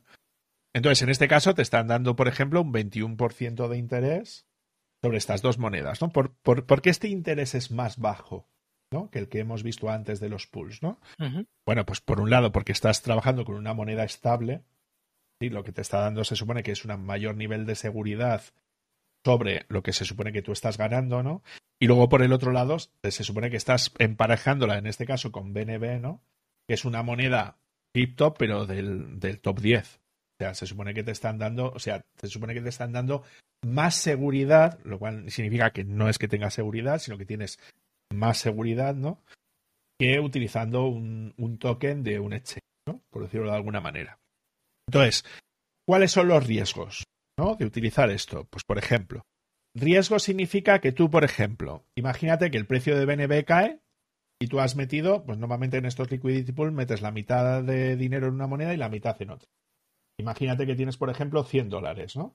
Pues dividirías en 50 BUSD y 50 dólares en BNB, ¿no? Luego juntas esas dos y creas lo que se llama un liquidity eh, pool token, ¿no? Un token de un pool de liquidez. Eh, entonces, tú, si todo se mantiene estable a lo largo de un año, pues ganarías este 21% más o menos, ¿eh? porque esto también puede fluctuar arriba o abajo. Bueno, por debajo de cero nunca va a ir. ¿eh? Es decir, tú perder dinero en base a este interés no lo vas a perder nunca. ¿no? Siempre te darían más, más cantidad de tokens de los que tú has puesto. ¿no?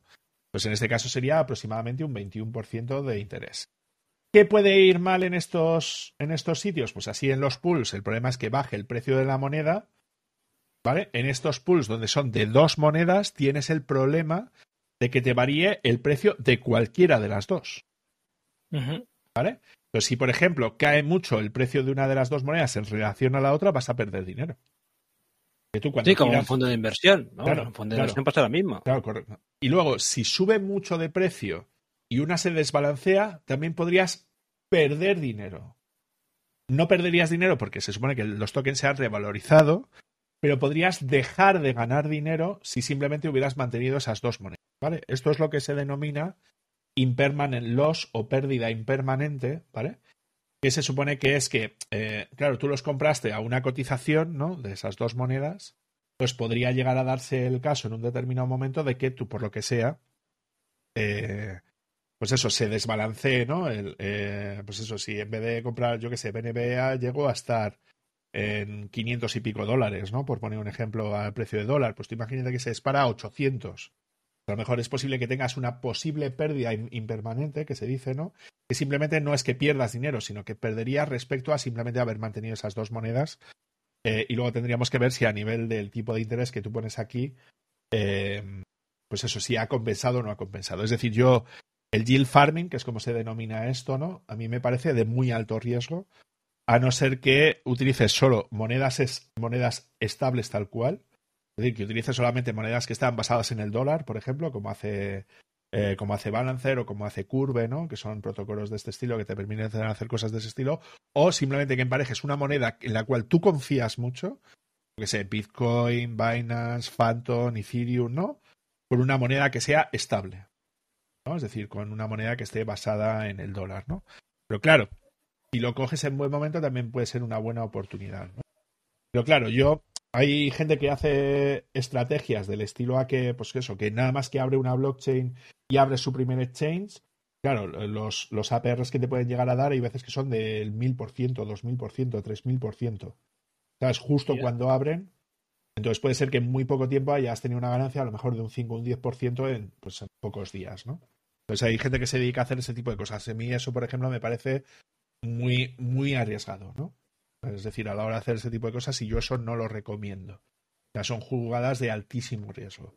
Es decir, si ya en un, en un exchange descentralizado como puede ser PancakeSwap, ¿no? O, Uniswap, ya puedes tener pérdidas simplemente por el movimiento de una moneda o de otra. Ahora imagínate si encima es un exchange descentralizado de una moneda nueva, vete tú a saber cómo funciona. O sea, es un Cristo que puede ser bastante importante, ¿no? Entonces, esto respecto al tema de los exchanges, Claro, aquí hay, hay mogollón de cosas interesantes que, podemos hacer, ¿no? Están lo que se denomina los yield aggregator, ¿vale? ¿Qué es esto? Pues, por ejemplo, voy a enseñarte uno que es muy interesante, que se llama AutoFarm, ¿vale?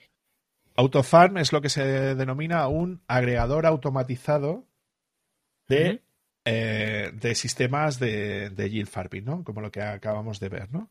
Entonces, esto lo que te permite es que tú puedes escoger, bueno, pues ves que funciona, esto es muy interesante porque funciona en diferentes blockchains, que esto también es muy interesante.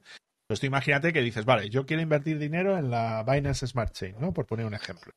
Pues seleccionas aquí la red que tú quieras, también puedes elegir Polygon o Phantom o Avalanche o la que tú quieras, ¿no? Entonces, él lo que te dice es, vale, tú aquí podrías conectar tu, tu wallet de turno, es decir, aquí conectarías tu, pues, pues tu MetaMask, ¿no? ¿Sí? Con lo que tú necesites hacer. Eh, y en base a eso, tú lo que tienes es como un listado pues, de polls, ¿no? Entonces es como una especie de agregador. Entonces, lo que te permite es que él mira todos los, eh, todos los exchanges descentralizados que hay en esa blockchain y tú aquí podrías intentar empezar a buscar, pues por ejemplo, mira, yo solamente estoy buscando, pues yo qué sé, que sean de un solo asset. Entonces te dice, mira, pues de un solo asset, ¿no? Que son las pools, serían todos estos, ¿no?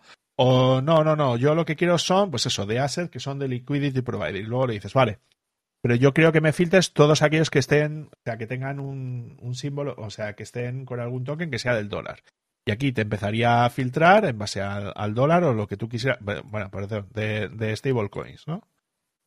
Y aquí pues te buscaría, pues eso, por API, eh, de USD con algo, ¿no? Por poner un ejemplo. Pues, por ejemplo, Biswap es uno de los exchanges de Balance Smart Chain y aquí te están dando, pues ves, ¿no? Juntando USDT con, eh, BSW, que es el, de, es el token de Biswap, aquí, te, por ejemplo, te están dando un 66%. Entonces ahora lo que tendrías que hacer es irte a CoinMarketCap y decirle, vale, pero el, el BSW este, ¿cómo ha funcionado a lo largo del tiempo? ¿Ha, ¿Ha, caído mucho? ¿No ha caído mucho? ¿O ha funcionado bien? ¿O ha funcionado mal? Bueno, pues, hombre, pues no está mal. Eh, vamos a ver en un año. Bueno, pues no ha estado mal. O sea, ha sido volátil, pero no súper volátil.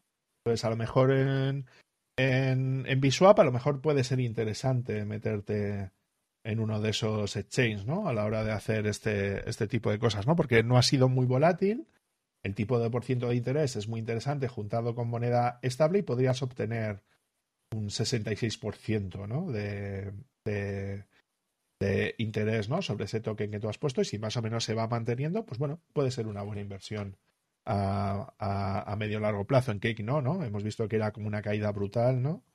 ¿Sí? Entonces uh -huh. eso parecería como un poco, como un poco más arriesgado, ¿no? Entonces, esto sería más o menos lo del tema de, de yield farming, ¿no? Los pools de liquidez y los yield aggregators, ¿no? Los agregadores, ¿no? Donde aquí podrías tener, bueno, pues posibles ventajas a la hora de utilizar todo esto. Entonces, vamos a ir ya a los últimos, si, si te parece, que serían las plataformas de lending o de préstamo. ¿no? Entonces, vamos a mencionar, no, eh, en este caso vamos a mencionar tres, ¿no? Una sería el protocolo de AAVE.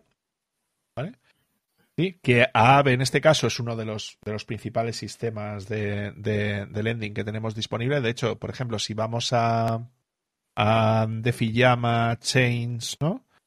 Vamos a la red de Ethereum, ¿vale? Y buscamos en los principales, ves que AVE está el quinto protocolo dentro de la red de Ethereum y vemos que funciona también en Avalanche y también en la, en la, red, de, en la red de Matic. ¿Qué es AVE? Pues AVE es una, una plataforma de préstamo. Principalmente es una plataforma de préstamo. Entonces, ¿qué, ¿en qué funcionan esos préstamos? Pues que tú depositas las monedas dentro del protocolo de, de AVE, ellos te van a dar un determinado tipo de interés y luego, si quieres pedir prestado eh, eh, bajo un tipo de interés, pues eh, tú lo que colocas es lo que se llama un colateral, ¿no? es decir, dejas dinero bloqueado dentro del protocolo de AVE y es un préstamo, pues eso, X por ciento de interés y tal, ¿no?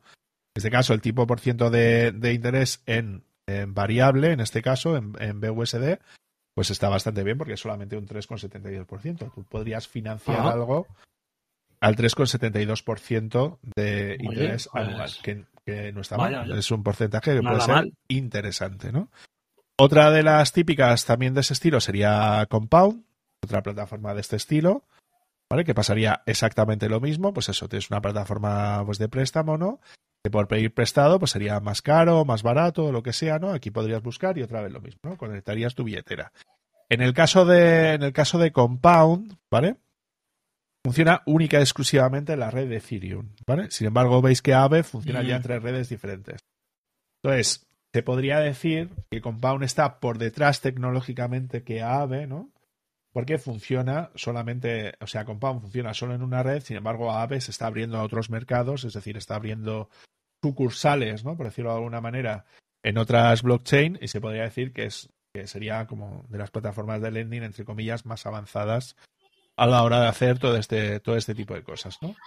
Y luego, quería destacar otra que me resulta muy interesante que yo estoy utilizando personalmente, que sería, eh, que sería Anchor Protocol dentro de la red de Terra, ¿vale?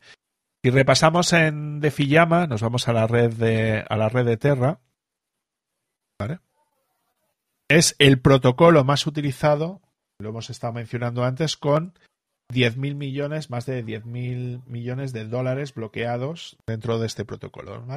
¿Por qué menciono este protocolo? ¿Por qué me resulta muy interesante? Bueno, pues porque es un protocolo que funciona bajo de, dentro de la red de Terra, que te da cierta seguridad, porque estuvimos diciendo que la red de Terra no entra cualquier protocolo, es decir, no entra cualquier eh, programación, sino que tiene que ser aprobado por Terra Labs, ¿no? que sería como la organización ¿no?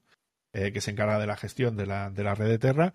Y porque es muy interesante porque cualquier moneda estable que tú coloques, en este caso es UST, que sería la moneda estable de, de los dólares dentro de la red de Terra, y te va a ofrecer un 19,6% de interés sobre el dinero que tienes ahí tú bloqueado. Yo he hecho una pequeña prueba, que nos puedo enseñar aquí, pero bueno, he metido unos pocos dólares simplemente para comprobar si funciona o no funciona, y funcionar funciona bien. Es decir, se ha mantenido estable a lo largo del tiempo. Eh, ¿Esto podría caer en el tiempo? Podría, pero bueno, también puedes quitarlo cuando te salgan los huevos. O sea, y aquí no hay un bloqueo, o sea, simplemente tú eh, metes el dinero ahí y ellos te van a dar este tanto por ciento de interés anualizado eh, con interés compuesto, te van a dar este 19% y simplemente por colocar dólares digitales, ¿no? Eh, aquí dentro de este protocolo, dentro de Terra. Yo ya te digo, lo, llevo probando, yo creo que ha sido a principios de año, cero problemas, sin ningún tipo de inconveniente. Y yo creo que merece bastante la pena ese dinero que, tenemos en la cuenta, de lo que dijimos en, los primeros episodios, Javi. Ese dinero que tenemos ahí metido dentro de la cuenta, que no nos está rentando nada, la cuenta de ahorro no nos da dinero. ¿Sabes? Esos fondos de interés, esos fondos de inversión donde tenemos que como mucho, muy bien nos pueden llegar a dar un 10 o un 15% anual si va bien la cosa de manera anualizada y que a ti te den un 19% con un riesgo muy bajo, como es en el caso de la red de Terra, donde ya te digo, los protocolos funcionan muy bien, están muy bien vigilados, normalmente no se libera nada que no se haya estudiado previamente. Es una manera razonable de ganar un tanto por ciento de interés razonable sobre este, sobre este tipo de cosas. Y yo personalmente, yo tengo algunos fondos aquí que he metido para probar. Y funciona guay. Lo único que necesitas es conectar en lo que es la, en lo que es la wallet de Terra, ¿vale? Para que se conecte y tal, es decir, la Terra Station Wallet, que es esta extensión dentro del navegador, y pues los pasos que hemos dicho antes y tal, envías los fondos a esa billetera y aquí simplemente te vas al apartado de Earn, pulsas en el botón donde dices Deposit, depositas la cantidad de dinero que quieres de UST, siempre resérvate parte de UST o de Luna, ¿no? Para pagar las comisiones. Yo suelo reservar pues, un 1% más o menos de lo que muevo, simplemente para tener dinero, ¿no? Para mover un, pues eso, las transacciones mínimas imprescindibles que yo necesito. Y ahí está, pues eso, eh, haciendo ese, ese, ese dinero, ¿no? Ese, ese tanto por ciento de interés que esto ningún banco nos lo va a ofrecer a día de hoy. que va, que va. Vamos, ni de broma.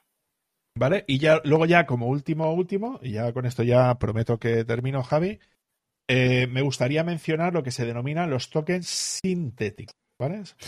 ¿Qué es un token sintético? Un token sintético sería eh, un token que va. Vaya nombre, David. Vaya nombre. Token es como se llaman. Eh, lo, llamaría de otra manera.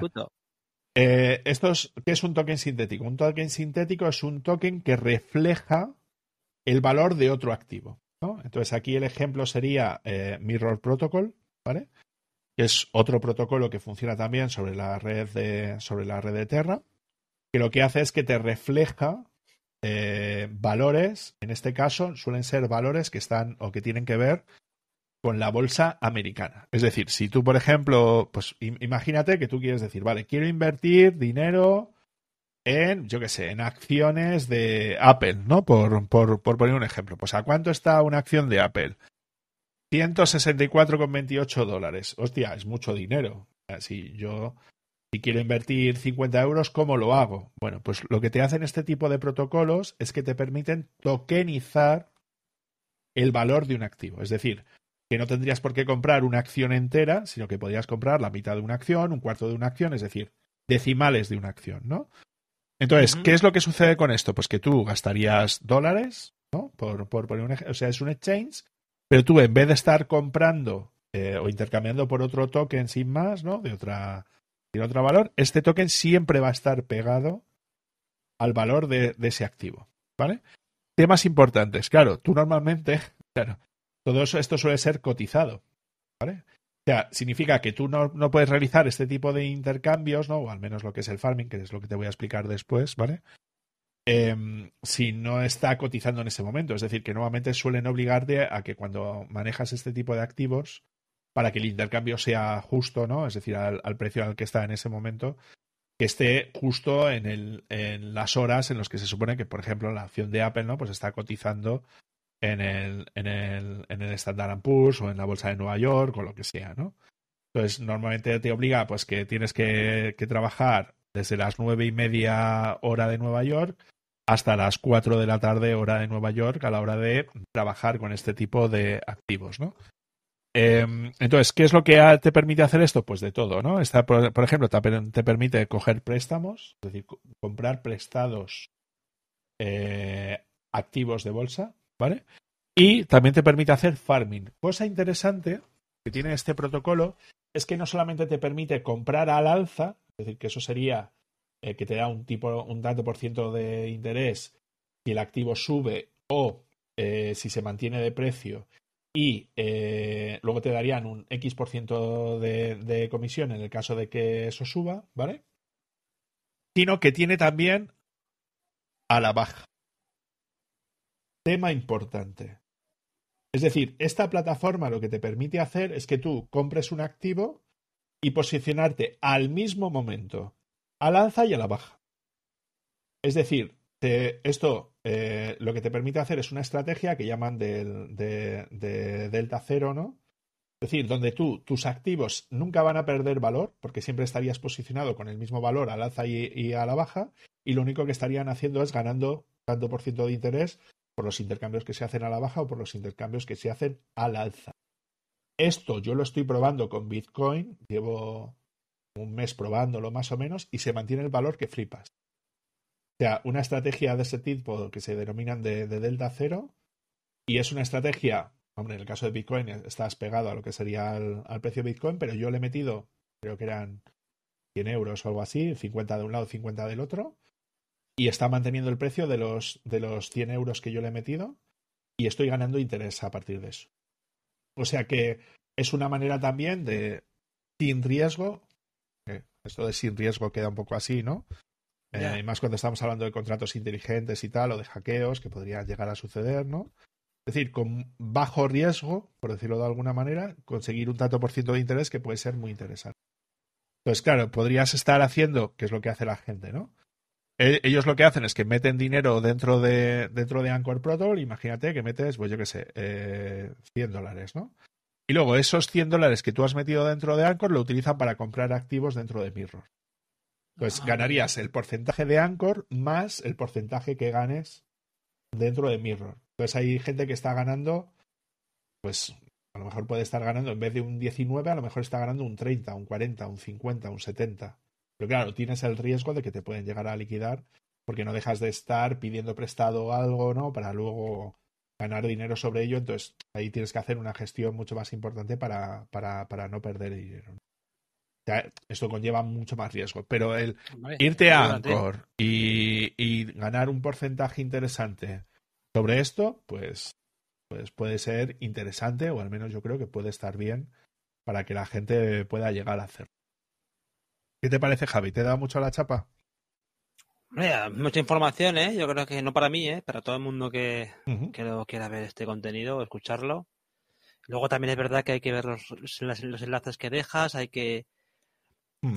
Yo creo que también es importante lo que tú haces también, experimentar, eh, ir aprendiendo sobre también la práctica, eh, empezar con poco, eh, también descubrir conceptos nuevos, porque todos estos son conceptos que te imagino que irás descubriendo con escuchando también y viendo otros recursos. Hmm. que yo veo, un, a mí me lo estás contando ahora de golpe, pero también es verdad que es una cosa que tú has ido poco a poco también has ido viendo por tu cuenta. Mm. lo que está bien que le, a ver, está bien que le sueltes así de, de, sopetón mm. para que te vayan quedando conceptos, pero que esto es evidente que necesita una práctica. Esto está claro, claro, yo lo que le recomendaría a la gente es que empezara pues con poquito dinero. Es decir, por ejemplo, ¿no? Es decir, tú quieres, por ejemplo, empezar a experimentar esto. Yo qué sé, mete 50 euros, 100 euros o algo mm. así que tú tengas, ¿no? Y empieza, porque claro, una cantidad de dinero que estés dispuesto a perder, ¿no?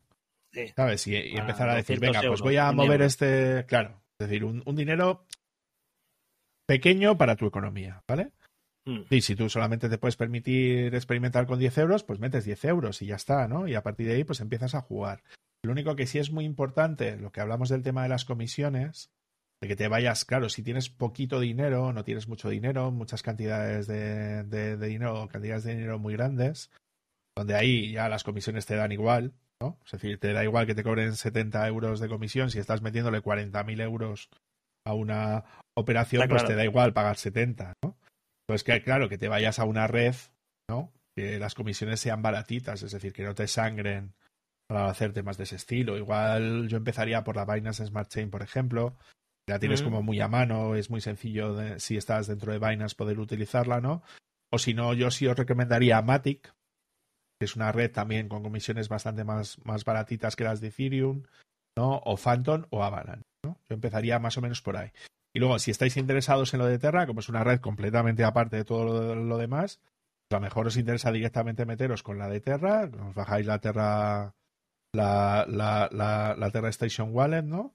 y probáis con eso, por ejemplo, ¿no? Empezar a experimentar con este protocolo de Anchor, empezar a mirar Mirror, ¿no? Porque igual puede ser, puede ser interesante, ¿no?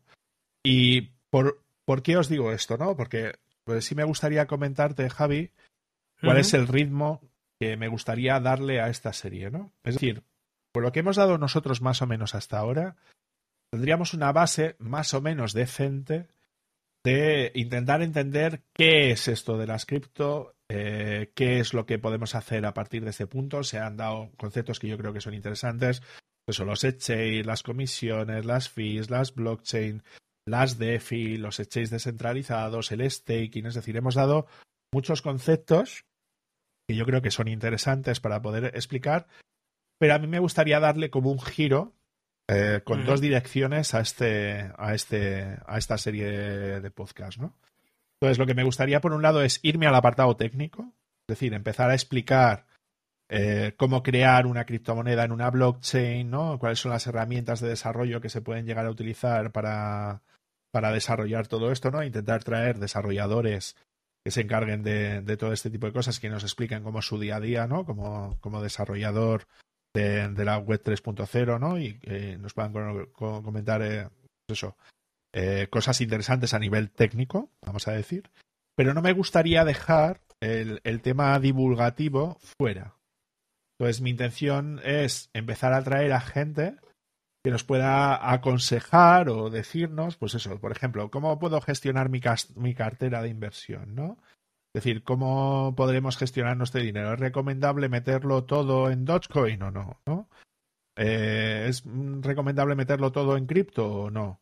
O lo suyo sería hacerlo de una manera diferente, ¿no? Es decir, personas que se hayan dedicado más a este ámbito más financiero, ¿no? Que nos den consejos, ¿no? Decir, oye, pues yo lo haría así, o esta estrategia me parece más recomendable, o cosas de ese estilo.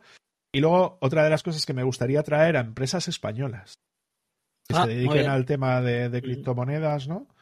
Y que puedan resultar interesantes para dar su visión, pues eso, de que cómo se lanzaron a ellos a todo ese tema y cómo ven, cómo ven ellos todo el mercado y si podemos preguntarle, pues eso, si tú quieres trabajar en este sector, pues qué es lo que te suelen pedir para trabajar en este tipo de cosas.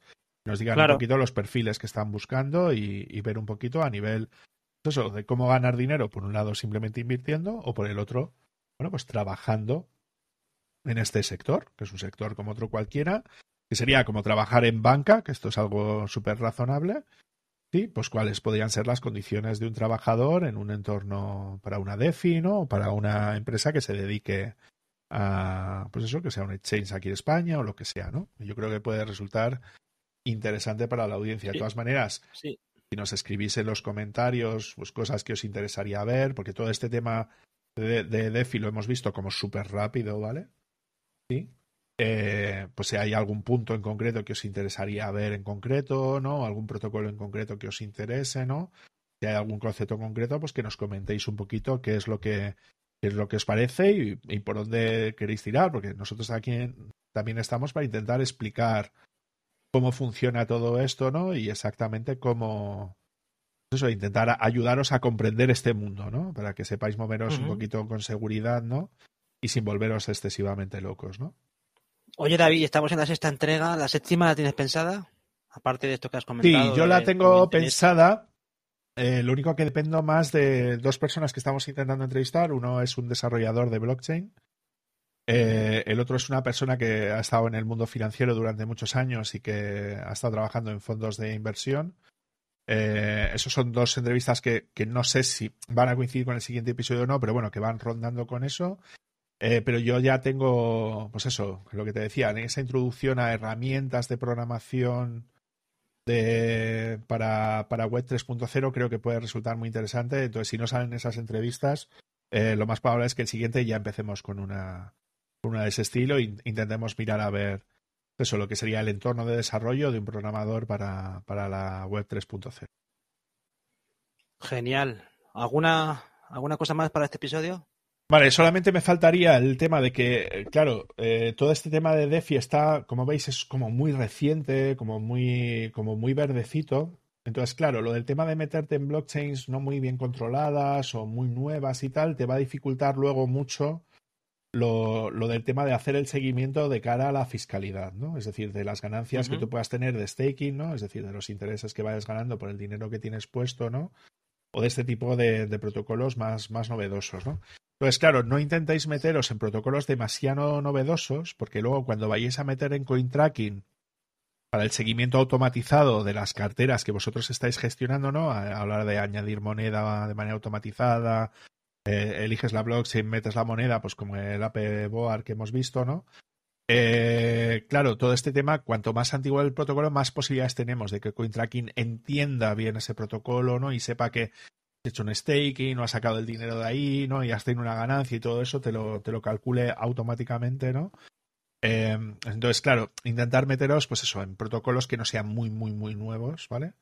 Porque luego os, va a permitir tracking poder hacer el seguimiento y pues luego tener, no tener problemas con Hacienda a la hora de, de declararlos con todo ese tipo de cosas, ¿no? Entonces, en este caso sería una ganancia patrimonial eh, que se pagaría, pues eso, el 19, el 21 o el 23, ¿no? Dependiendo del tramo en el que estés, ¿no? Del dinero que hayas ganado. Y sería pues eso, como cuando, cuando tienes un fondo de inversión y te dan un rendimiento. Es exactamente lo mismo a, nivel, a nivel fiscal, ¿no? Y yo con esto más o menos ya estaría, Javi. Pues genial, David. Vamos, has hecho un recorrido brutal, macho. Me has dejado. ¿Te he dejado un poco muerto o qué? Me has dejado y encima un domingo por la noche, imagínate. Pues lo siento. Pero ha merecido la pena. Ha merecido la pena y, y, lo de siempre, dejamos todos los enlaces que nos pases en las notas del episodio. Esto estamos diciendo que lo estamos emitiendo en YouTube, estamos en Twitch también, ¿verdad, David? Eso es, estamos emitiéndolo tanto en, directo, tanto en YouTube como en Twitch.